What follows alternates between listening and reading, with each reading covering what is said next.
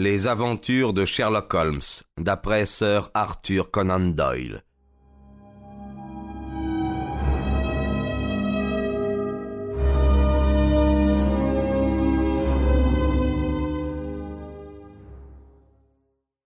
Quelques minutes plus tard, nous rejoignit un homme petit et gros, dont la face olivâtre et les cheveux noirs comme du jet proclamaient l'origine méridionale, bien que son langage fût celui d'un anglais bien élevé. Il échangea avec Sherlock une cordiale poignée de main, et ses yeux étincelèrent de plaisir quand il comprit que le fameux détective désirait connaître son histoire. Je ne crois pas que la police ajoute foi à ce que je dis, commença-t-il d'une voix plaintive. Je ne le crois pas, ma parole, simplement parce qu'ils n'ont jamais rien entendu de pareil avant. Ils pensent que cela ne se peut pas. Mais je sais, moi, que jamais plus je n'aurai l'esprit en repos tant que je ne saurai pas ce qu'est devenu mon pauvre homme avec l'emplâtre sur son visage. Je suis toute attention, dit Sherlock. C'est aujourd'hui mercredi soir. Eh bien donc, euh, c'était lundi soir, il y a seulement deux jours, vous comprenez, que tout cela est arrivé. Je suis interprète, comme peut-être mon voisin que voici vous l'a dit. J'interprète dans toutes les langues, ou presque toutes, euh, mais euh, comme je suis grec de naissance et de nom, c'est à cette langue particulière qu'on m'associe partout. Pendant de longues années, j'ai été le principal interprète grec à Londres, et mon nom est fort connu dans les hôtels. Il arrive assez souvent que l'on m'envoie chercher à des heures insolites. Ce sont des étrangers qui se trouvent en difficulté, des, voyageurs qui arrivent tard et on a besoin de mes services. Je ne fus donc pas surpris quand lundi soir, un certain monsieur Latimer, jeune homme très élégant, entra dans ma chambre et me demanda de l'accompagner dans un fiacre qui attendait à la porte. Un grec de ses amis était venu le voir pour affaire, disait-il, et comme il ne parlait que sa propre langue, on ne pouvait se passer des services d'un interprète. Il me fit entendre que sa maison se trouvait à quelque distance dans Kensington. Il semblait très pressé, et me poussa rapidement dans le fiacre lorsque nous fûmes descendus dans la rue. Je dis dans le fiacre, mais j'eus bien vite des doutes, et je me demandais si ce n'était pas dans une voiture particulière que je me trouvais. Elle était certainement plus spacieuse que ces voitures à quatre roues qui sont la honte de Londres, et les garnitures euh, bien qu'éraillées étaient certainement d'une riche qualité. Monsieur Latimer s'est assis en face de moi, et parti rapidement par Charing Cross, nous avons remonté Shaftesbury Avenue. Nous venions de déboucher dans Oxford Street, et je m'étais risqué à observer que c'était un chemin bien détourné pour aller à Kensington, quand l'extraordinaire conduite de mon compagnon me coupa la parole. Il commença par sortir de sa poche une trique plombée qui avait l'air fort lourde. À plusieurs reprises, il en cingla l'air, en avant et en arrière, comme pour en éprouver le poids et montrer sa force. Puis, sans un mot, il la plaça sur le siège à côté de lui. Après quoi, il leva les glaces de chaque côté, et à mon étonnement, je m'aperçus qu'elles étaient recouvertes de papier pour m'empêcher de voir au travers. Je regrette de vous couper la vue, monsieur Bellas, dit-il. Le fait est que je n'ai pas l'intention de vous laisser voir à quel endroit nous allons. Il pourrait m'être désagréable que vous y reveniez. Comme vous l'imaginez, je fus complètement déconcerté par de tels propos. Mon compagnon était un jeune homme très fort aux larges épaules, et même sans son arme, je n'aurais pas eu la moindre chance si je m'étais battu avec lui. C'est là une conduite très étrange, monsieur Latimer, balbutiai-je. Vous devez vous rendre compte que ce que vous faites est tout à fait illégal. C'est prendre quelques libertés sans doute, mais on vous dédommagera. Je dois toutefois vous avertir, monsieur Mélas, que si à n'importe quel moment ce soir vous essayez de donner l'alarme ou de faire quoi que ce soit de contraire à mes intérêts, vous pourrez tâter à quel point ce sera grave. Je vous prie de vous rappeler que personne ne sait où vous êtes, et que, tant dans cette voiture que dans ma maison, vous êtes entre mes mains. Il parlait tranquillement, et mettait dans ses mots une âpreté menaçante. Je demeurai silencieux, me demandant quelle pouvait bien être la raison qu'il avait pour m'enlever de façon si extraordinaire.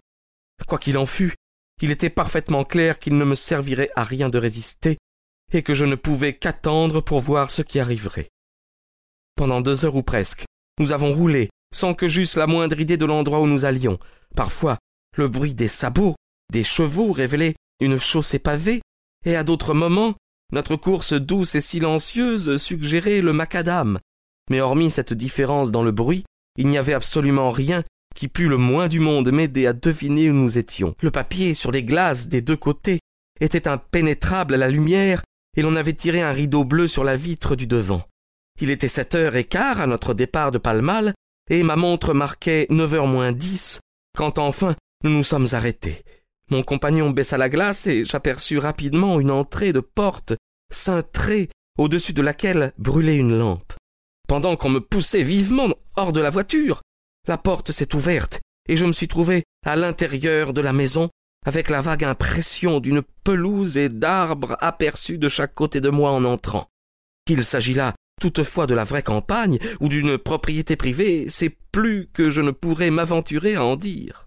Il y avait à l'intérieur une lampe de couleur, dont la lumière était tellement baissée que je ne pus rien voir, sauf que le vestibule était assez grand et orné de tableaux. Dans la lumière vague, je pus me rendre compte que la personne qui avait ouvert la porte était un homme entre deux âges à l'air mesquin, aux épaules rondes. Lorsqu'il se tourna vers moi, le faible rayon de lumière me montra qu'il portait des lunettes. Est-ce là monsieur Mélas, Harold? dit-il. Oui. Fort bien, fort bien. Vous ne nous en voulez pas, monsieur Mélas, j'espère. Mais nous ne pouvions nous en tirer sans vous. Si vous agissez honnêtement, vous ne le regretterez pas. Mais si vous essayez d'user de quelque mauvais tour, que Dieu vous aide. Il parlait d'un ton nerveux, saccadé, et entre ses phrases riait d'un rire étouffé. Mais quoi qu'il en fût, il m'inspirait plus de crainte que l'autre. Que voulez-vous de moi demandai-je. Seulement que vous posiez quelques questions à un gentleman grec qui est chez nous, en visite, et que vous nous donniez ses réponses.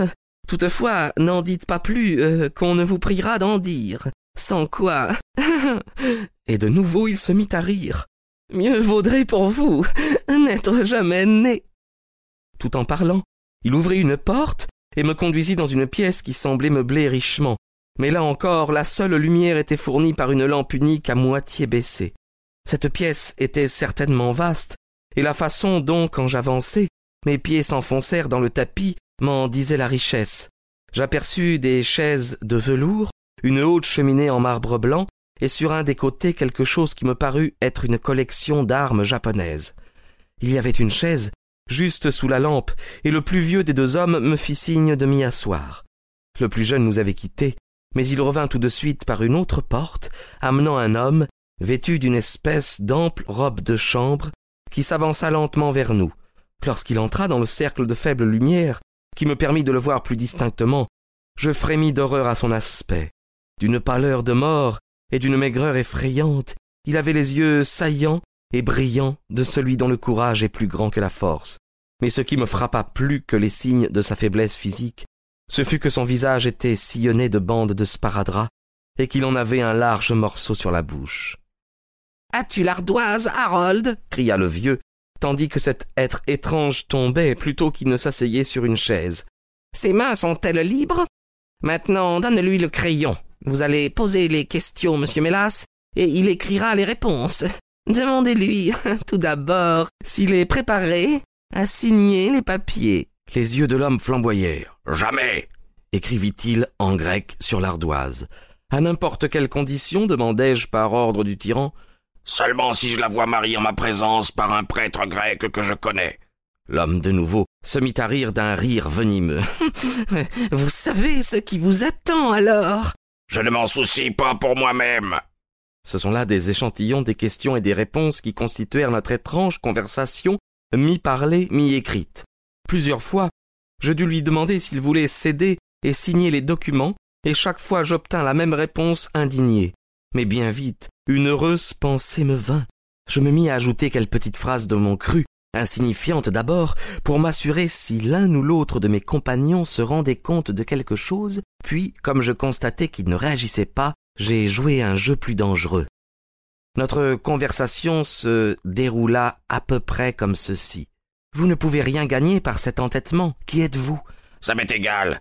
Je suis un étranger à Londres. Vous-même serez la cause de votre mauvais destin. Depuis quand êtes-vous ici? Qu'il en soit ainsi. Trois semaines. La propriété ne pourra jamais être à vous. De quoi souffrez-vous? Elle n'ira pas, ces canailles. Ils me font mourir de faim. Vous serez libre si vous signez. Quelle est cette maison? Je ne signerai jamais. Je n'en sais rien. Ce n'est pas lui rendre service à elle. Quel est votre nom? Que je l'entende, elle, me le dire. Cratides. Vous la verrez si vous signez. D'où venez-vous? Alors je ne la verrai jamais. D'Athènes. Cinq minutes encore, monsieur Holmes, et je lui aurais ainsi soutiré toute l'histoire sous leur nez. La question même que j'allais poser aurait pu éclairer toute l'affaire, mais à cet instant, la porte s'ouvrit et une femme s'avança dans la pièce. Je n'ai pas pu la voir assez nettement pour savoir autre chose que ceci. Elle avait des cheveux noirs et elle portait une espèce d'ample robe de chambre. Harold, dit-elle dans un anglais incorrect. Je n'ai pas pu demeurer plus longtemps. Je suis ici seul là-haut avec seulement. Oh mon Dieu, c'est Paul. Ces derniers mots furent dits en grec, et au même instant l'homme, en un violent effort, arrachait l'emplâtre de ses lèvres, et en criant bien haut. Sophie. Sophie. se précipitait dans les bras de la femme. Leur étreinte, toutefois, ne dura qu'un instant, car le jeune homme saisit la femme et la poussa hors de la pièce, cependant que l'autre maîtrisait sans difficulté sa victime émaciée et l'entraînait dehors par l'autre porte.